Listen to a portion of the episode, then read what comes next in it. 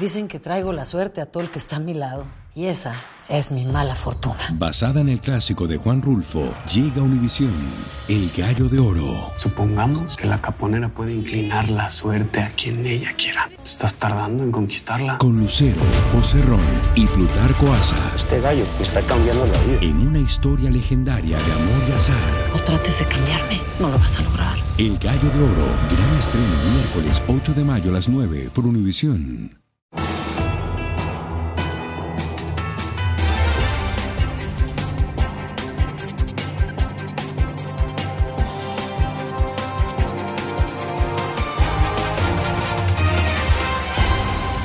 Noches, hoy es jueves 30 de noviembre y estas son las noticias más importantes del día. Termina la pesadilla migratoria para la familia venezolana que fue agredida violentamente por agentes mexicanos cuando trataban de llegar a la frontera. Hablamos con ellos. Aumenta el reclutamiento de mujeres para el crimen organizado en México. Las buscan para diferentes tareas, desde simples ladronas hasta sanguinarias sicarias. Liberan a una mexicana que fue tomada como rehén por terroristas de Hamas durante el brutal ataque contra Israel hace casi dos meses. Y tendremos detalles de la demanda colectiva contra Cristiano Ronaldo por más de mil millones de dólares. No es sobre fútbol, sino por promover un negocio con su imagen de ícono global exitoso. Comienza la edición nocturna. Este es su noticiero Univisión, edición nocturna con Maite Interiano. Muy buenas noches y gracias por acompañarme. Una familia venezolana que vivió una verdadera pesadilla durante su travesía para llegar al país y que fue agredida por agentes migratorios mexicanos cuando trataban de cruzar la frontera, ahora cuentan su historia. Desde que fueron liberados en Texas el pasado 26 de noviembre, la vida ha comenzado a sonreírles y están un poco más tranquilos. Marlene Guzmán ha seguido muy de cerca esta historia, conversó con ellos y nos tiene sus testimonios. Para la familia Hinojosa, llegar a la meta fue sinónimo de alivio y tranquilidad. Respiré y, y dije, ya estamos en Estados Unidos, ya me puedo calmar. Dejando atrás la terrible agresión de la que fueron víctimas en su paso por el norte de México, a escasos kilómetros del río Bravo. Y es que, como recordará, el pasado 20 de noviembre, miembros del Instituto Nacional de Migración y autoridades locales arremetieron violentamente contra esta familia venezolana mientras caminaban rumbo a Piedras Negras. Hace unos días los volvimos a ver, pero esta vez en territorio estadounidense y luciendo un mejor semblante. Ya una vez que cruzas la frontera, ya es totalmente diferente Estados Unidos. Este, la migración no es la misma. Si bien el tormento ha ido desapareciendo desde que fueron puestos en libertad en Texas el 26 de noviembre, Ya no estoy preocupada ni, ni siento que me están persiguiendo y quiero estar corriendo. Ahora me siento más libre. nada borrará de sus mentes la dolorosa y atemorizante experiencia. Y ya aquí puedo caminar tranquila con mi papá, ya no tengo que correr. Será difícil especialmente para los más pequeños que sufrieron física y emocionalmente. En las noches pienso que todavía estoy ahí y presiento a la migración. Pero ya estoy aquí, estoy más feliz. Aunque estos padres jamás pensaron que en su sueño por darle una mejor educación y vida a sus hijos les tocaría este trago amargo. Ahora todos juntos miran hacia adelante emocionados de vivir sus primeras fiestas decembrinas en el que ahora es su nuevo hogar. Tener una casa grandísima que tenga piscina y tener a mis hermanos al lado mío. La familia Hinojosa tiene como destino final la ciudad de Houston donde piensan establecerse y si Dios permite abrir un negocio. En San Antonio, Texas, Marlene Guzmán, Univisión. Gracias, Marlene. Increíble historia y ojalá que así sea, que abran ese negocio a esa familia. Cambiamos de tema y les cuento que un joven de solo 19 años está preso en una cárcel del condado de Bexar. Pruebas balísticas vincularon a Nathan Martínez con múltiples tiroteos mortales en el área de San Antonio, Texas. Martínez será buscado por varias órdenes de arresto, entre ellas asesinato capital y agresión mortal con arma mortal. El primer incidente ocurrió durante un festejo del Día del Padre en junio del 2022. Murió una persona allí en el barbecue y después uh, otro, otra víctima murió en el hospital cuando lo estaban tratando de salvar.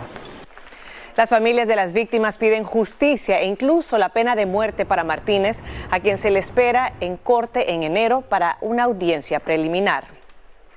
En Connecticut, otro pistolero pagó caro amenazar a policías con matarlos a tiros. Los agentes fueron más rápidos con el gatillo y le causaron heridas tras perseguirlo por desatar una balacera en el hotel donde vivía. Intentó ocultarse en otro alojamiento, pero los agentes lo encontraron y se lo llevaron herido y detenido. Seguimos en Nueva York con el arresto de un joven hispano sospechoso de matar a puñaladas a tres personas en un apartamento del Bronx. La policía dice que tras el triple asesinato, Jaden Rivera fue a casa de su madre, quien llamó a la ambulancia para tras reportar a su hijo que su hijo oía voces. El muchacho dijo en el hospital que había matado a alguien. En la casa de la madre se encontró ropa ensangrentada y zapatillas que coinciden con una huella ensangrentada en la escena del crimen.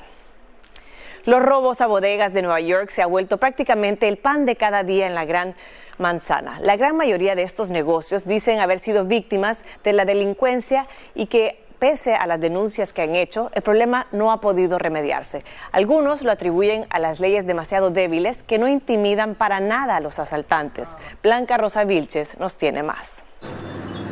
Esta es una de las 3.000 bodegas que hay en la ciudad y como casi todas tiene el mismo problema. A veces vienen dos, preparan un sándwich, uno, en lo que preparan el sándwich uno coge para allá, que se coge un detergente, se coge una toalla sanitaria, se coge cualquier artículo de eso. Artículos como helados caros, detergentes o cerveza.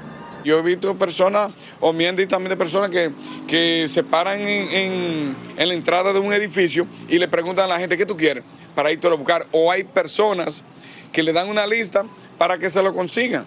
Productos que después venden en las calles a un precio mucho más barato. Aquí vienen ellos a vendernos, pero nosotros no, nosotros no somos de eso. Un 93% de las bodegas son víctimas de robos y más del 60% de sus propietarios dicen que les roban los siete días de la semana. Varias bodegas que han sido asaltadas han llamado a la policía, la policía no ha ido y no han, ellos no han querido hacer la llamada ni, ni han insistido. Lo atribuye en parte a las reformas de justicia penal que entraron en efecto este año. Esta ley establece que por lo menos tenga que cogerte, que tú robes mil dólares para tú ser, eh, ponerte cargo. O sea, eso es una barbaridad.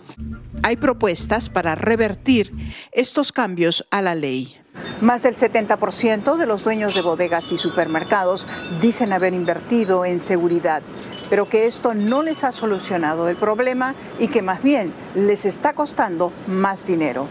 En el Bronx, Nueva York, Blanca Rosa Vilches, Univisión. Gracias, Blanca Rosa. El grupo terrorista Hamas liberó a Ilana Gritzwetsky, la mexicana que fue tomada como rehén tras los sangrientos ataques a Israel el pasado 7 de octubre. Alicia Barcena, canciller mexicana, anunció este jueves en su cuenta de ex que Ilana fue liberada junto a un grupo de rehenes luego de casi dos meses de permanecer privada de libertad por el grupo islamista. Mientras tanto, otras mujeres mexicanas se están integrando cada vez más al mundo criminal en su país. Un reporte revela un aumento de mujeres en el violento negocio del crimen organizado desde muy jóvenes para realizar desde simples robos hasta ejecuciones sanguinarias, como nos explica Sandra Argüelles. De ladronas de autos a sicarias. Es así como las mujeres mexicanas han escalado hasta ocupar diversos puestos de poder dentro del crimen organizado. El proceso de reclutamiento, que tiene lugar entre los 11 y los 16 años, eh, que es un proceso que se da de manera muy sutil, ¿no? muy paulatina en, alrededor de los espacios de socialización de, de, estas jóvenes, ¿no? El reporte titulado Socias en el Crimen, el ascenso de las mujeres en los grupos ilegales mexicanos de la organización International Crisis Group, asegura que en los últimos años, cárteles de la droga y otros grupos delincuenciales han reclutado a más mujeres hasta ocupar entre el 5 y el 8% del personal activo. Ante la falta de respuesta institucional, por ejemplo, para el caso de violencia sexual, pero también de violencia doméstica, pues los grupos criminales ofrecen eso, ¿no? Que pareciera que llenan como esos vacíos que, que deja el Estado. De acuerdo con la investigación realizada en Ciudad de México, Zacatecas, Morelos, Sonora y Baja California, las mujeres se unen al crimen organizado para protegerse de la violencia de género, además de adquirir poder, respeto y un mejor ingreso económico. No nada más tenemos más mujeres en prisión, pero tenemos más mujeres con perfiles más complejos por que han estado en situaciones de violencia extrema desde eh, edades muy tempranas. Al igual que los hombres, cuanto más asciende una mujer, más preparada debe estar para matar, torturar y aplicar otras formas de intimidación. Es por ello que la organización hace un llamado a las autoridades mexicanas para promover alternativas a las mujeres como capacitación laboral, opciones educativas o atención psicológica para quienes hayan sufrido violencia. Desde la Ciudad de México, Sandra Argüelles, Univisión. Gracias, Sandra.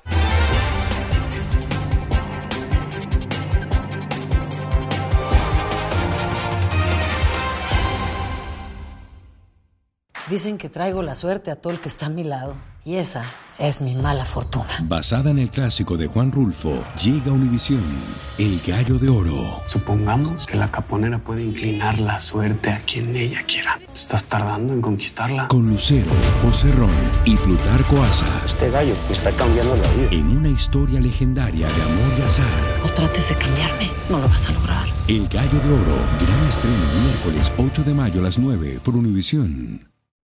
Y esta noche el gobernador republicano de Florida, Ron DeSantis, y el gobernador demócrata de California, Gavin Newsom, tuvieron un acalorado debate cara a cara en Atlanta, Georgia. Ambos expusieron sus plataformas políticas e ideológicas que son muy diferentes. Danay Rivero nos tiene un resumen de este encuentro. Ya se efectuó el esperado debate atípico entre el gobernador demócrata de California, Gavin Newsom, y el gobernador republicano de Florida, Ron DeSantis. Los políticos se enfrentaron en un debate televisado desde Georgia.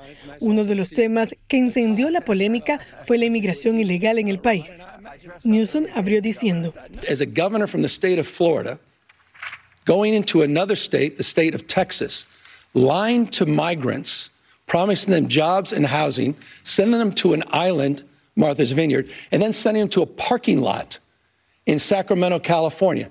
Por su parte, DeSantis se defendió. Gavin Newsom is lying to you when he says somehow I supported these things, which I didn't do. He's also lying to you uh, about what it's going to take to solve this problem. California is a sanctuary state. El debate promovió la idea de un encuentro entre el líder de un estado rojo y el líder de un estado azul.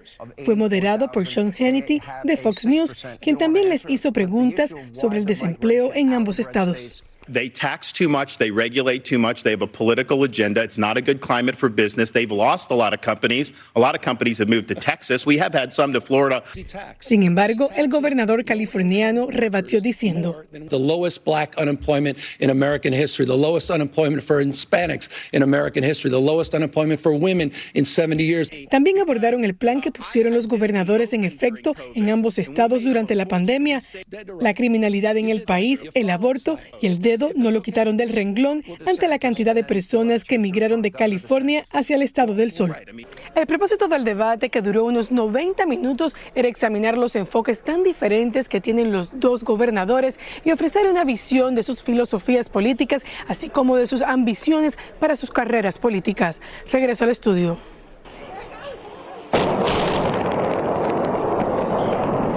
Esta es la explosión que provocó la demolición de un puente de carretera en Kentucky. La brigada de demolición usó varias libras de explosivos para poder demoler el US 60 Cumberland River Smithland Bridge. Y la empresa matriz de Instagram Meta demandó a la Comisión Federal de Comercio para bloquear las nuevas restricciones sobre los datos de los niños, llamando a las limitaciones un abuso inconstitucional del poder gubernamental. La demanda se produce después de una sentencia de principios de semana que permitía a los reguladores reabrir el histórico acuerdo de privacidad de Meta del, dos, del 2020 por valor de 5 mil millones de dólares. Y uno de los sueños americanos, además de tener una casa propia, es empezar su propio negocio y ser jefe y hacer crecer las finanzas familiares. Desde Los Ángeles, Juan Carlos González nos habla de los beneficios de ser dueños de una pequeña empresa propia y cómo usted podría comenzar.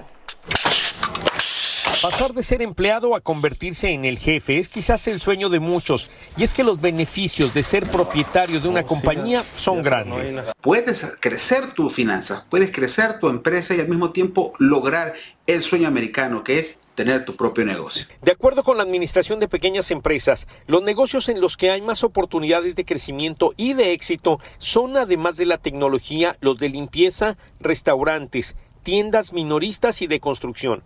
A este ramo precisamente se dedica Luis, quien trabajó para varias compañías constructoras y ahora él es el dueño. Hace un año que comenzamos en esto y, y pues la gente nos ha aceptado bien ha estado con nosotros, nos hemos tenido varios trabajos y sí, nos ha ido bien. Aparte comenta que gracias a que puede manejar sus horarios, tiene tiempo para su familia.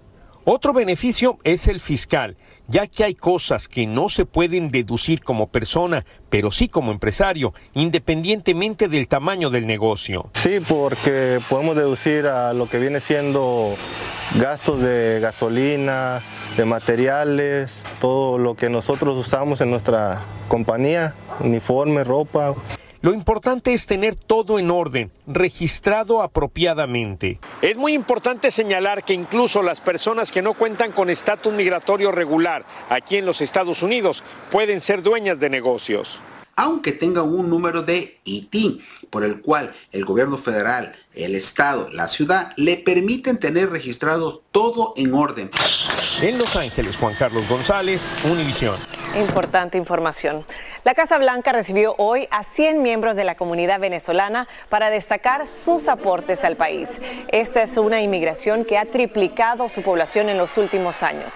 Fue un evento sin precedentes, con música, discursos, en el que la administración Biden declaró el 30 de noviembre como el Día de Venezuela. Quiero ver a más jóvenes candidateándose para cargos a nivel local, estatal, eh, muchos más, muchas más personas trabajando tras bastidores en campañas y en, todos los temas que nos conciernen. El festejo incluyó comida típica venezolana como arepas y tequeños. Esta celebración que se lleva por a cabo, a cabo por primera vez fue por todo lo alto. Felicidades.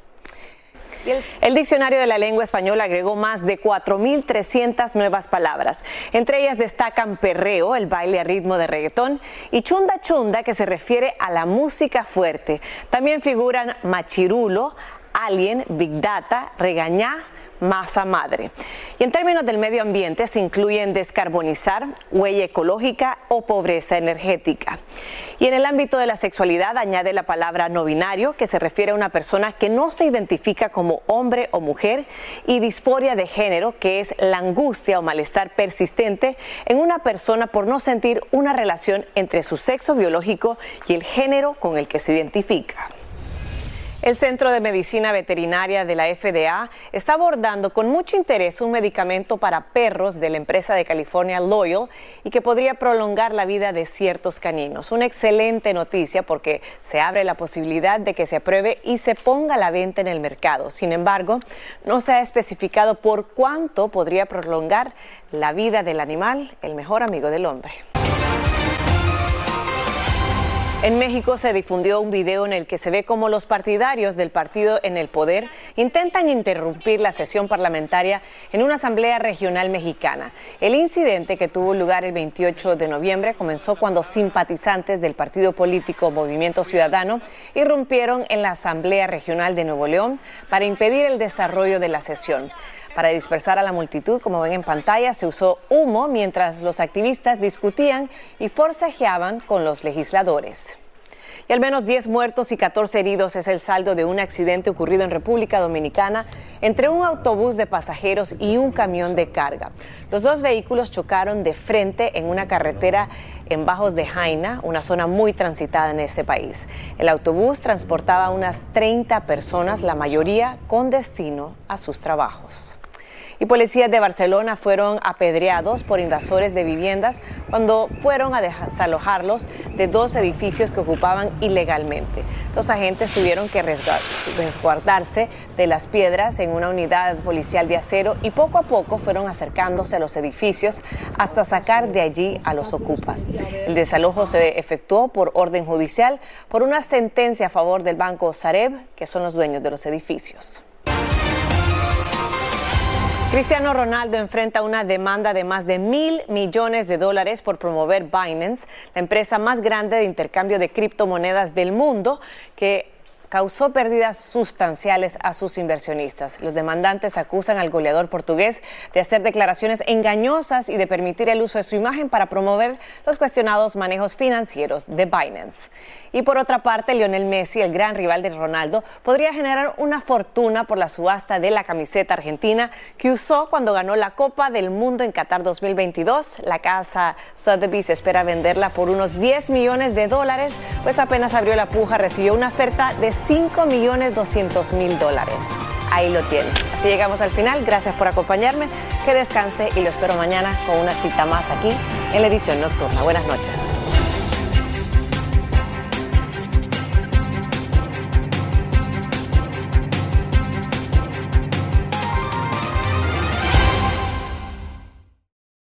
Lucero junto a José Ron protagonizan El Gallo de Oro. Gran estreno miércoles 8 de mayo a las 9 por Univisión. Y las mejores.